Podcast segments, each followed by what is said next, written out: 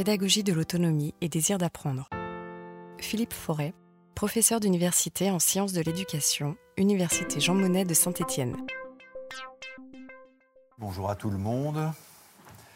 Alors je suis évidemment très content d'être présent devant vous pour euh, vous faire cet exposé sur, euh, sur la question de l'autonomie qui est donc euh, justifié par le fait que j'ai fait paraître un ouvrage à l'automne 2016.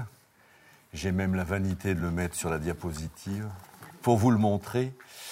Et je remercie en particulier Patricia Pichon de me donner l'occasion de venir faire une présentation de cet ouvrage tout en traitant aussi quand même euh, le thème de l'innovation. J'ai donc organisé mon exposé en trois parties pour euh, essayer de traiter, euh, alors je ne dirais pas de façon complète cette question, mais de la façon la moins incomplète possible.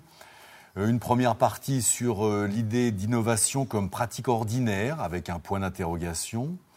Une deuxième partie qui va me conduire euh, à me rapprocher des pédagogies de l'autonomie, en un sens donc je proposerai de définir, pour arriver en définitive à une réflexion sur euh, le lien entre pédagogie de l'autonomie et désir d'apprendre ou euh, le lien entre pédagogie de l'autonomie et motivation.